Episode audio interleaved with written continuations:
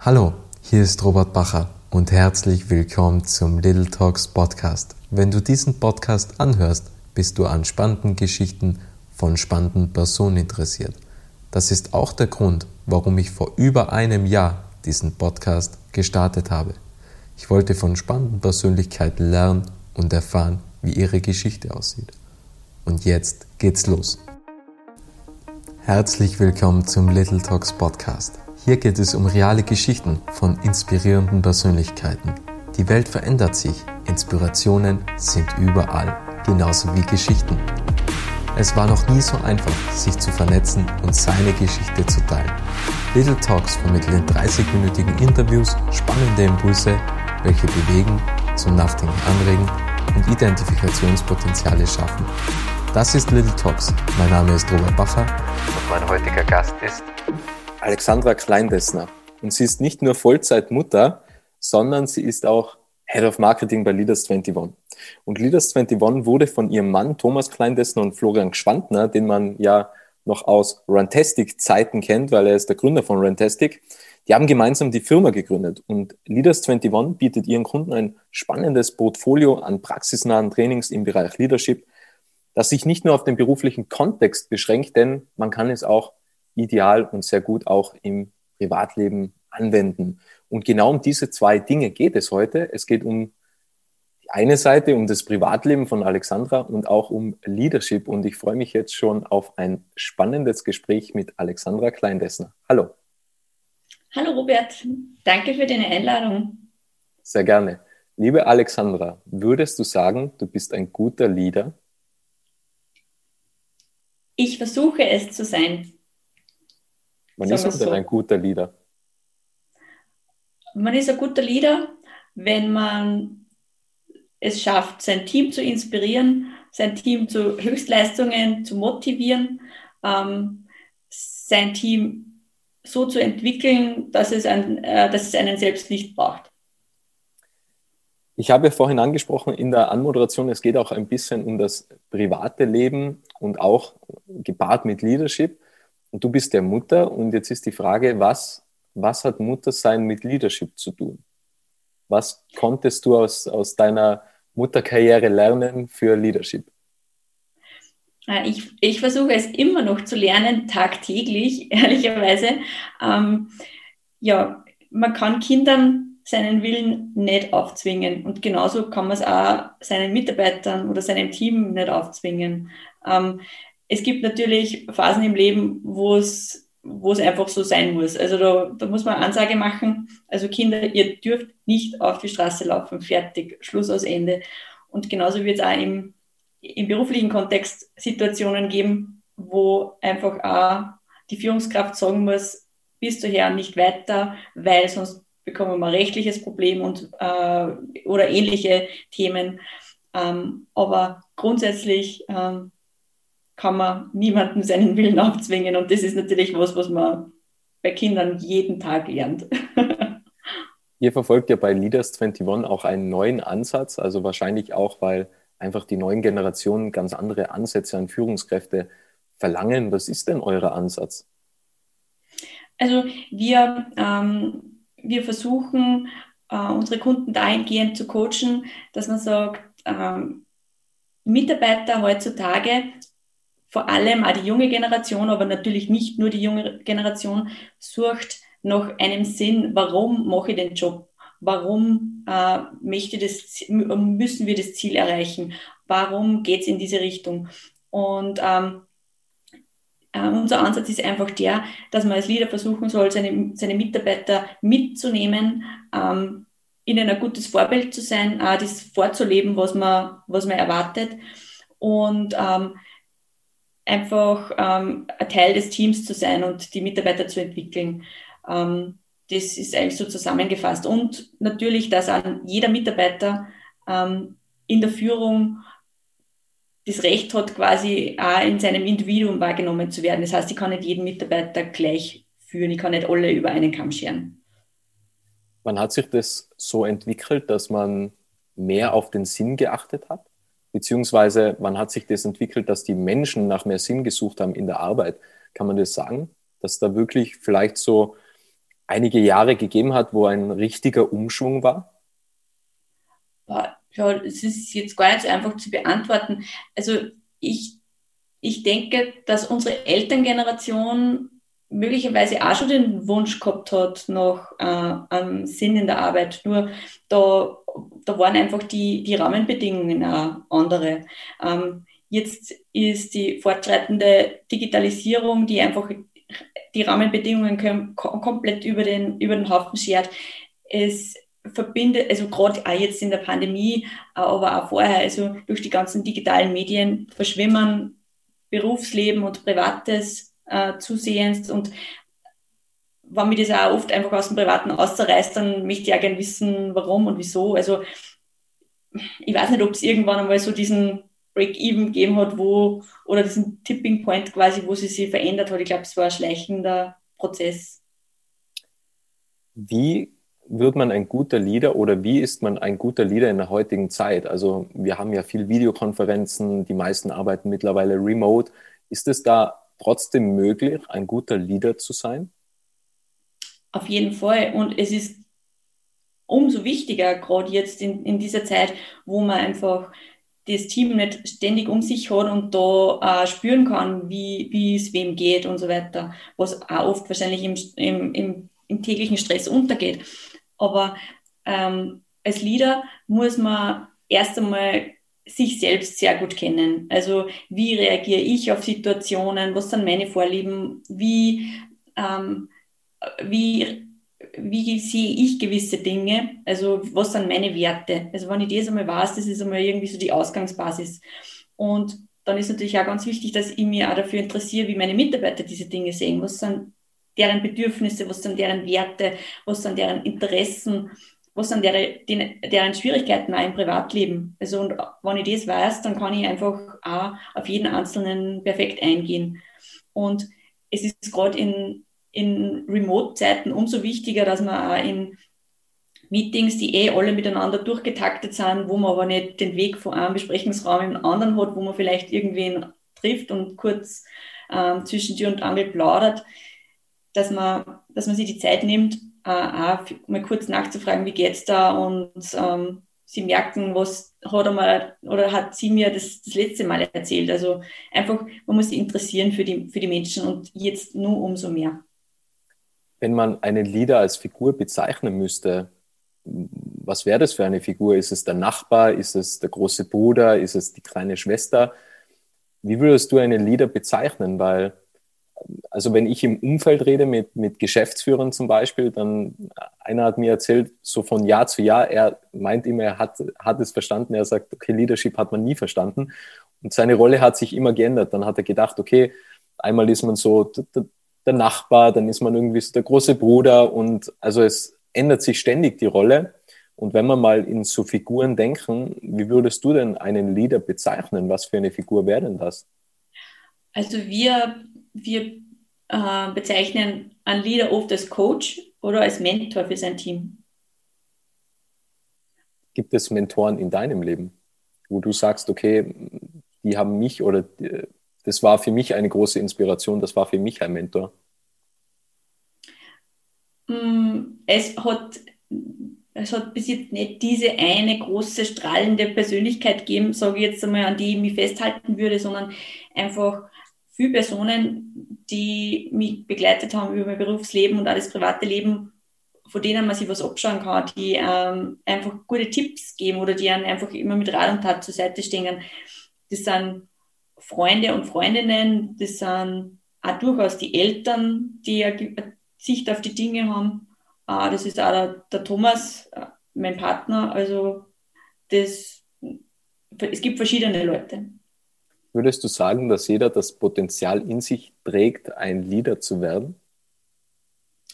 Ja. Ähm, natürlich, es gibt Leute oder Menschen, die haben das Talent dazu, andere nicht, aber ähm, Leadership kann man grundsätzlich erlernen, wenn man, wenn, man es will, wenn man es will.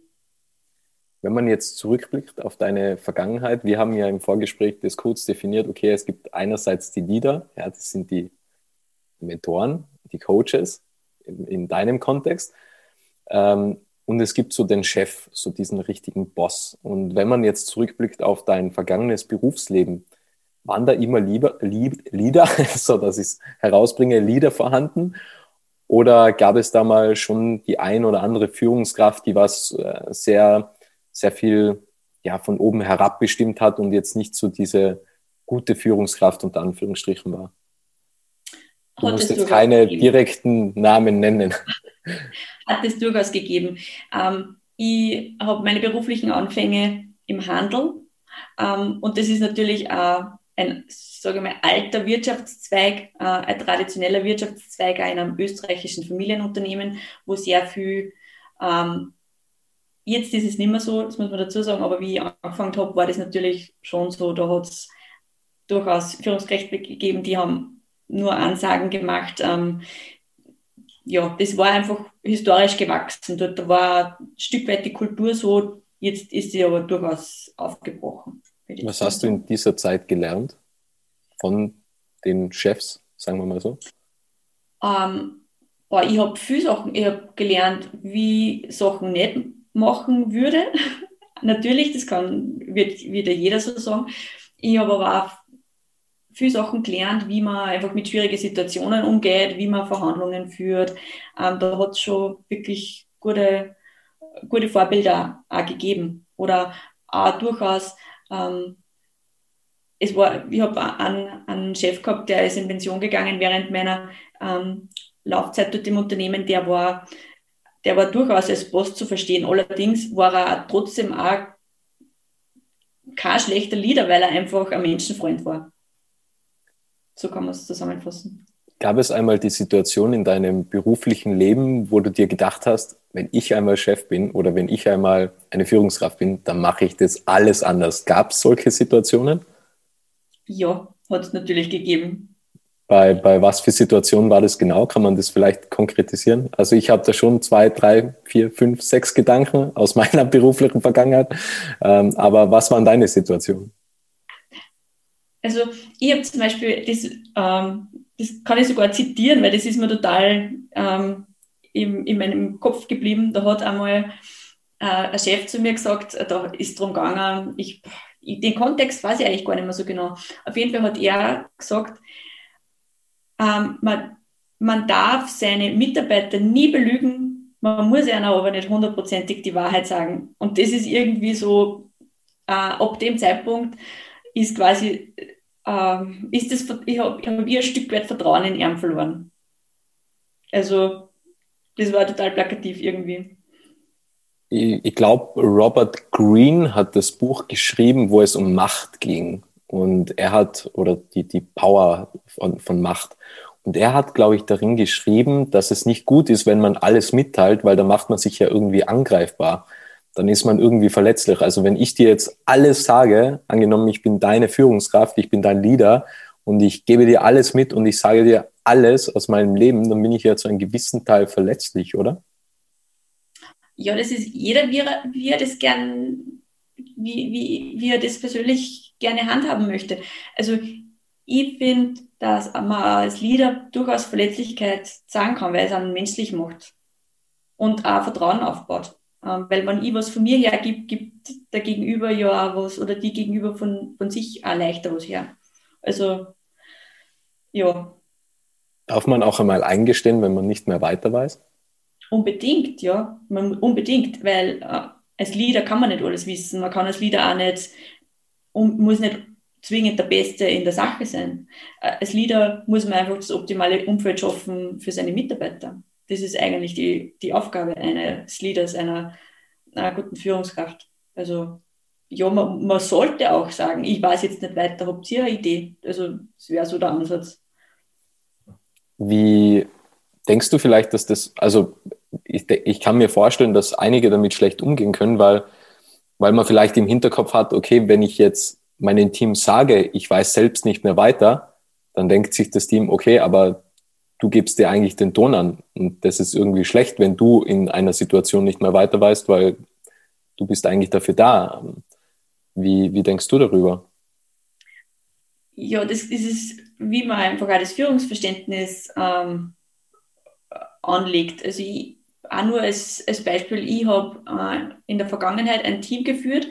Das war ein diverses Team hinsichtlich des Alters. Und da waren zwei Herren dabei, die waren beide über 50 und ähm, die hätten durchaus gerne die, die Bereichsleiterfunktion gehabt, äh, haben sie aber nicht bekommen, weil sie einfach, weil, weil beschlossen worden ist, sie haben, die haben so viel fachliche Expertise, warum sollen sie die um die Führungsaufgaben und, ähm, und dieses ganze Organisatorische und diese, das ganze Politikum kümmern? Die sollen sich doch um ihre fachlichen Aufgaben kümmern, wo sie wirklich einen Mehrwert bieten können. Und ähm, genauso haben wir das dann im Team auch gelebt. Sie waren die Fachexperten. Ähm, ich habe mich einfach verlassen auf die, auf die, auf eine Expertise und sie haben das total geschätzt. Also und sie haben auch im Gegenzug gewusst, ich halte einer dafür den Rücken frei ähm, mit anderen Sachen, mit denen sie sich überhaupt nicht beschäftigen wollen. Also das ist Geben und Nehmen gewesen. Und also ich finde das auch ein bisschen eine veraltete Denkweise, dass man als Führungskraft quasi alles wissen muss oder als Leader oder als Leaderin, dass man alles besser wissen muss. Das ist, ähm, ist ja eigentlich kontraproduktiv, weil wieso sollte jemand, der einfach total super im Fach ist, warum soll sich der wirklich um Führungsaufgaben im Sinne von Mitarbeiterführung äh, und alles, was da dazu gehört, sich kümmern, wenn er, ja, wenn er was anderes doch viel besser kann. Schauen wir mal ein wenig auf Leaders 21. Mhm. Du hast im Vorgespräch gesagt, ihr lebt die Kultur. Also jeder im Unternehmen lebt die Kultur von euch. Da ist die Frage, was ist denn eure Kultur und wie gebt ihr die Kultur weiter? Also ihr seid ja jetzt ein noch kleines Team, aber ich glaube mittlerweile schon zweistellig, oder? Also ihr seid mittlerweile schon ja. um die zehn Leute. Und wie gebt ihr das weiter? Was ist eure Vision? Was ist eure Mission? Wie ist eure Kultur aufgebaut im Unternehmen? Also wir ähm, haben eine Kultur der Offenheit. Also wir haben uns dazu, darauf verständigt, dass wir uns gegenseitig die Wahrheit sagen, dass wir uns gegenseitig Feedback geben. Ähm, wertschätzend natürlich, ähm, dass wir uns nicht scheuen, äh, schwierige Themen anzusprechen. Ähm, wir haben zum Beispiel etabliert, dass wir einmal im Quartal Feedback-Talks ähm, machen, aber Peer-Feedback-Talks quasi. Also jeder äh, hat mit jedem 30 ähm, Minuten Feedback, wo, wo wir einfach über die Zusammenarbeit spricht, was würde man sich vom Gegenüber mehr wünschen, was findet man großartig. Ähm, da haben wir jetzt die erste Runde gemacht und wir, wir sind eigentlich total begeistert über den Outcome und wie, ähm, wie sich jeder auch dabei gefühlt hat. Also ähm, das ist zum Beispiel mal auch so ein, ein Thema. Wir versuchen auch und die Verantwortlichkeiten äh, sauber ähm, aufzuteilen. Allerdings ähm, ist jeder aufgefordert, einmal Stopp zu sagen, zum Beispiel, also es geht sich nicht aus oder ich komme nicht zusammen, äh, ich brauche Hilfe.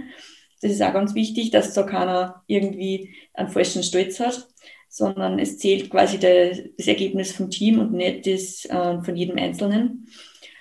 Ja, wir ähm, arbeiten mit OKRs, ähm, Objectives and Key Results. Ähm, da ziehen wir auch den Prozess, der dahinter liegt, äh, auch durch, weil wir das auch unseren Kunden äh, so schmackhaft machen wollen, diese Art der Planung. Ja, ähm, wir versuchen einfach ganz grundlegende äh, Sachen in der menschlichen Zusammenarbeit oder in der, im menschlichen Leben wie Pünktlichkeit, Höflichkeit, natürlich, das sind eh alles ähm, non-net-Geschichten, aber wir versuchen das einfach zu leben eine Wertschätzung ähm, den, dem anderen gegenüber. Wie findet ihr die passenden Leute, die in das Unternehmen dann passen? Also wie gibt es da auch, ähm, so es gibt ja die klassischen Bewerberfragen. Ähm, wie ist da euer Bewerbungsprozess? Also wie filtert ihr die richtigen Leute für euer Team aus?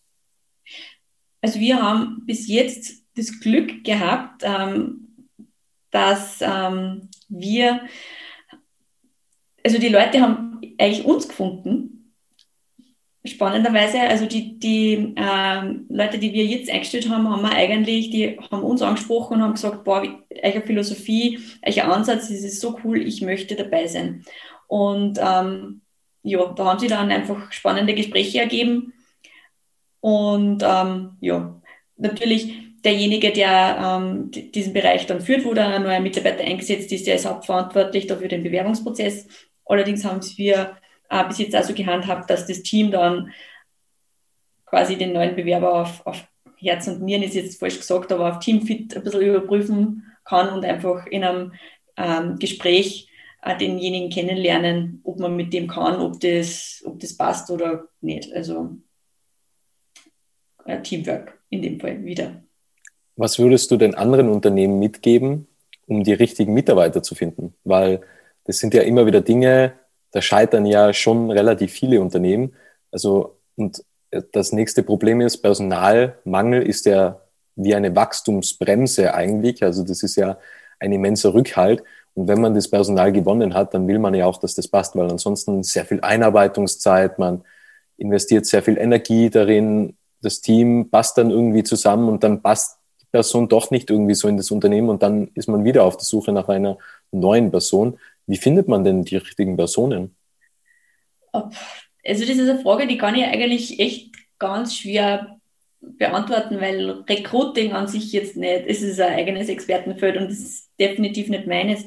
Aber ähm, ich glaube, wenn man als Unternehmen authentisch ist, sich einen guten Ruf aufbaut, ähm, kommen die Leute vielleicht zu einem. Und dann ist aber eigentlich die Schwierigkeit, dass man sagt, wie bleiben sie bei mir? Wie bleiben gute Leute bei mir? Und die, da ist unser Ansatz einfach, dass man Leute im Unternehmen einfach weiterentwickeln muss und einer im Unternehmen als Perspektive zur persönlichen Weiterentwicklung äh, bieten muss, um sie zu halten. Weil wenn ich einmal wen guten gefunden habe, äh, diesen ganzen Recruiting-Prozess und die Kosten, die damit verbunden sind, äh, durchlaufen habe, dann ist es ja umso wichtiger, dass ich mir gute Leute im Unternehmen halte. Denkst du, dass die Perspektive alleine ausreicht, um gute Menschen zu finden? Die Perspektive. Ähm, die Perspektive, dass man sich weiterentwickelt und, und viel dazulernt? Mm, Denkst du, dass na. das alleine ausreicht? Na, wird wahrscheinlich nicht ausreichen. Also ich, ich, ich gehe mal davon aus und ich kann auch nur von mir selber sprechen. Ich war in so einer Situation auch schon mal, dass ich am Arbeitgeber abgesagt habe, zum Beispiel, ähm, wo eigentlich alles ganz gut gepasst hat, ähm, außer halt irgendwie dann die zwischenmenschliche Basis ähm, und wo ich dann auch gesagt habe, ähm, es ist nicht nur so, dass sie da das Unternehmen einen, einen Mitarbeiter aussucht, sondern der Mitarbeiter kann sich heutzutage ja das Unternehmen auch aussuchen. Du hast ja, ja und da, da sind wir jetzt wieder bei dem Thema ähm, Purpose. Äh, was, was kann ich dem für, ein, für einen, einen Sinn vermitteln, dem Bewerber? Wie habt denn ihr den Sinn des Unternehmens gefunden? Weil das ist ja, also wenn, wenn man weiß, okay, Kultur ist wichtig und die man muss authentisch nach außen sein, aber es gibt ja vielleicht, nicht vielleicht, also ich weiß es vom Umfeld, das eine oder andere Unternehmen ist ja durchaus verwirrt. Was ist denn eigentlich mein Sinn? Was ist mein Zweck? Warum bin ich überhaupt hier? Wer bin ich denn überhaupt als Unternehmen? Ähm, wie habt denn ihr das alles gefunden? War das von also, Anfang an klar oder entwickelt sich das ständig weiter? Es, es, in unserem Fall war es, ähm, war es von Anfang an ziemlich klar, weil der Thomas äh, hat mit Florian schon hat lange Jahre zusammengearbeitet. Der Tom war aber nebenbei immer ähm, als, als Leadership Consultant und Trainer ähm, selbstständig tätig. Und das Thema ist einfach eins, das ihm wahnsinnig am Herzen liegt, ähm, weil er einfach zutiefst überzeugt davon ist, dass quasi äh, die Führungskräfte und die Mitarbeiter quasi ein, ein Unternehmen erfolgreich machen. Und ähm, der Florian denkt ganz genauso. Und somit hat sie, haben sie die zwei einfach als, als Founder-Team gefunden und haben einfach auch den Sinn dieses Unternehmens von Anfang an dann äh, vorangestellt. Also, weil natürlich alle anderen Sachen wie, was bietet man an, was möchte man denn gern machen, das ergibt sich dann. Aber es war für beide von Anfang an klar, in welche Richtung das gehen soll. Ähm, wieder ein Sprung zurück ins Privatleben. Ähm, du hast es ja bereits öfters angesprochen. Der Thomas, dein Ehemann, ist im Unternehmen. Also er hat das gemeinsam mit Florian gegründet. Wie ist das dann? Also du arbeitest ja auch im Unternehmen, da ist ja schon eine gewisse Verwässerung da. Also wie kann man berufliches und privates trennen? Weil dann ist man im Unternehmen ganze Zeit mit Leadership konfrontiert. Man kommt nach Hause, hat Kinder um sich, wieder Leadership-Aufgaben um sich. Ähm, wie geht man denn damit um und warum macht man sowas? also man muss, man muss wissen, zum Beispiel, wo ich herkomme, meine Eltern haben Zeit ihres Lebens im selben Unternehmen gearbeitet. Das heißt, ich habe das von jüngster Kindheit an miterlebt und ich weiß, dass es funktioniert. Ähm, darum habe ich keine Angst davor gehabt. Ähm, beim Thomas war es auch so, dass er keine Angst gehabt hat, weil wir, weil wir zwar uns einfach gut kennen und ähm, schon zusammengearbeitet haben ähm, und das immer gut funktioniert hat.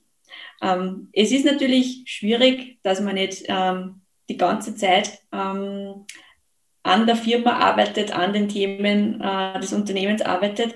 Äh, allerdings haben wir, wir da quasi eh zwei äh, kleine Stoppschilder da haben, die, die einfach die Aufmerksamkeit fordern und die Aufmerksamkeit verdient haben. Und das ist für uns irgendwie, ähm, das ist für uns irgendwie das, das, Thema, dass wir so auch stopp, äh, stoppen können, dass wir wirklich nicht durchgehend nur mit der Firma beschäftigt sind. Also das heißt, zu Hause wird da nicht weiter noch über Leaders 21 gesprochen, sondern es gibt da schon einen, einen Abschnitt, wo man dann sagt, okay, jetzt äh, ist so quasi das Privatleben vorhanden. Ja, auf jeden Fall. Gerade am Wochenende versuchen wir das auch wirklich ähm, ähm, außen vor zu lassen, weil einfach die Kinder auch das Recht haben, uns zu haben und nicht, nicht uns als, als, als arbeit, arbeitende Eltern zu haben, sage ich jetzt einmal. Gab es ja. etwas, bitte? Na, passt. Gab es etwas, das du bei Leaders 21 lernen durftest, wo du denkst, okay, das konnte ich dann auch als Mutter anwenden bei meinen Kindern, ähm, als Führungskraft in der Küche. Ähm, also gab es da irgendetwas? Eine tolle Erkenntnis, wo du dir gedacht hast, das ist ja so plausibel, das nehme ich jetzt einfach mit nach Hause und wende es bei den Kindern an. Na, ehrlicherweise das äh, in, die, in die Richtung noch nicht kommt. Ne? Okay. Es gibt ja die klassische Bewerberfrage, wo siehst du dich in fünf Jahren? Ich will jetzt aber gar nicht wissen, wo siehst du dich äh, 2026, sondern viel eher würde mich interessieren, wie ist denn dein Leben von 2016 bis 2021 gelaufen? Also wo standest du 2016 und wie hat sich dein Leben verändert? Ähm, gibt, es, gibt es so gewisse Punkte, wo du sagst, okay, die haben dein Leben vielleicht äh, maßgeblich verändert? Verändert, also wahrscheinlich auch die Kinder, nehme ich an. Aber gab es da auch noch so den ein oder anderen Moment, wo sich vielleicht auch dieses Leadership mit Thomas äh, herauskristallisiert hat? Also wo du gedacht hast, okay, das Leadership könnte auch was für mich sein? Ähm, dass das Thema Leadership äh, irgendwann einmal quasi zum beruflichen ähm, Hauptthema wird, das war natürlich, also für mich nie klar. Also ähm, habe ich zu dem Zeitpunkt, glaube ich, auch überhaupt noch gar nicht drüber nachgedacht, weil da war ich in einer ähm, Bereichsleiterfunktion und habe wirklich viel gearbeitet. Ähm, und ähm, da, war, da war das Leben natürlich ein ganz anderes. Wir haben ähm, gesagt, wir wollen eine Familie gründen. Es ist äh, dann auch 2017 mit der älteren Tochter eingetreten und dann hat sich natürlich das Leben schlagartig verändert. Und ja, dann war für mich auch klar, es, die Prioritäten müssen sie ähm, verschieben. Und ähm, ja, äh, der Rest ist dann irgendwie eh äh, Geschichte. Es, unsere zweite Tochter ist auf die Welt gekommen letztes Jahr. Und ähm, ich habe dann auch nicht mehr in den Konzern zurückgehen wollen, weil es für mich dann auch einfach gar nicht mehr gepasst hat, äh, aus dem ich gekommen bin. Ja, also das, das Leben ist es hat eine andere Priorität bekommen, sage ich jetzt einmal. Wenn man nochmals auf deine berufliche Laufbahn zurückblickt, was war dein schönster Moment? Mein schönster Moment? Ähm, es hat natürlich viele schöne Momente gegeben. Es hat viele tolle Projekte gegeben, wo man tolle Erfolge gefeiert hat. Ähm, aber irgendwie der schönste Moment, das ist wahrscheinlich auch, weil es jetzt am nächsten war, aber war schon die Gründung quasi der eigenen Firma, weil es äh, immer als Ziel quasi ähm, in weiter Ferne gestanden ist. Also gerade von Thomas und auch von mir. Ähm, das war irgendwie schon wirklich ein sehr, sehr toller Moment. Gab es auch Momente, wo ihr gezweifelt habt, die Firma zu gründen? Mm, nein, es hat, es hat, also letztes Jahr wieder ein Schluss gereift ist und die Entscheidung getroffen wurde, hat eigentlich einfach alles zusammenpasst. Und ähm, das muss wahrscheinlich eh so sein, dass wirklich einfach auch das Leben gerade dazu passt, die Umstände gerade dazu passen. Die letzte Frage, was möchtest du noch sagen? Was ich noch sagen möchte. Das ähm, kann alles sein. das kann alles sein. Ähm, war ja gute Frage. Ich, ich hoffe, dass sie natürlich jetzt für alle das Leben wieder mal radikal in die andere Richtung ändert und alle wieder mal ein bisschen mehr Freiheit äh, bekommen können. Das ist natürlich ja wie Weltfrieden. Aber ähm, ja, wir, wir freuen uns einfach als Leaders 21, dass wir Firmen begleiten können, ähm, das Leadership zu entwickeln ähm, und äh, Unternehmen zu helfen, sich weiterzuentwickeln und, und in weitere, äh, weitere Schritte zu investieren, wie Digitalisierung, New Work und so weiter. So ist sehr spannend. Und ja, wir würden uns auch natürlich freuen, wenn, wenn wir den einen oder anderen kennenlernen würden im beruflichen Kontext. Ich würde jetzt gerne noch eine Anschlussfrage darauf anhängen. Ähm, wo, wo blüht euer Herz auf bei Leaders 21? Also ihr macht ja auch Consultant, also es ist ja, oder Consulting, es ist ja auch eine Plattform geplant, aber wenn ihr jetzt mit einem Unternehmen zusammenarbeitet, gibt es da so Momente, wo ihr richtig aufblüht und wo ihr denkt, wow, cool, dass wir das jetzt geschafft haben? Also was sind so die, die Punkte, was euch triggern in der Zusammenarbeit mit anderen Unternehmen, wo ihr euch denkt, cool, dass wir hier waren, cool, dass wir dem Unternehmen helfen konnten.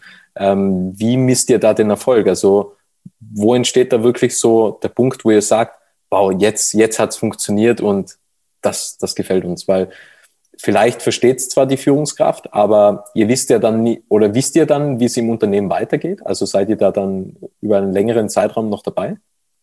Also man muss ja dazu sagen, uns gibt es ja quasi seit Jänner 2021, das heißt längere Zeiträume ähm, sind natürlich nur nicht vorhanden, die man jetzt ähm, begleiten kann. Ähm, tolle Momente sind einfach, wenn wir das Gefühl haben, äh, wenn man aus einem Termin rausgeht oder aus einem Training rausgeht, dass, dass die Kunden einfach glücklich und zufrieden sind und sie für sich einen Mehrwert mitnehmen haben können, weil es ist ja, es heißt ja auch nicht, dass man als Leaders 21 zu jedem Unternehmen, zu der Philosophie von jedem Unternehmen dazu passt, aber wenn man da irgendwie so ein unter Anführungszeichen Match gefunden hat und, und man einfach wirklich einen Mehrwert für Kunden bieten kann, dann ist das schon ein großartiger Moment. Ähm, diese längerfristige Begleitung haben wir jetzt natürlich aufgrund des kurzen Zeithorizonts noch nicht, aber wir wir bieten ja also Programme an, die einfach Kunden länger begleiten sollen und auch darauf soll die digitale Plattform einmal abzielen. Weil wir haben schon auch erkannt, dass, dass punktuelle Trainings und Coachings und Consulting-Projekte ähm, in dem Moment natürlich ganz toll sind, aber wenn die Unternehmen wieder ins Tagesgeschäft rausgehen, dann sind diese Dinge, verpuffen diese Dinge schnell und leicht. Und da wollen wir auch in Zukunft einfach ansetzen. Wunderbar. Liebe Alexandra, vielen, vielen Dank für deine Zeit, für den tollen Inhalt und danke an alle, die da draußen zugehört haben. Dankeschön. Schön, dass du den Podcast bis zum Ende angehört hast. Wenn dir diese Folge gefallen hat, kannst du den Podcast gerne abonnieren.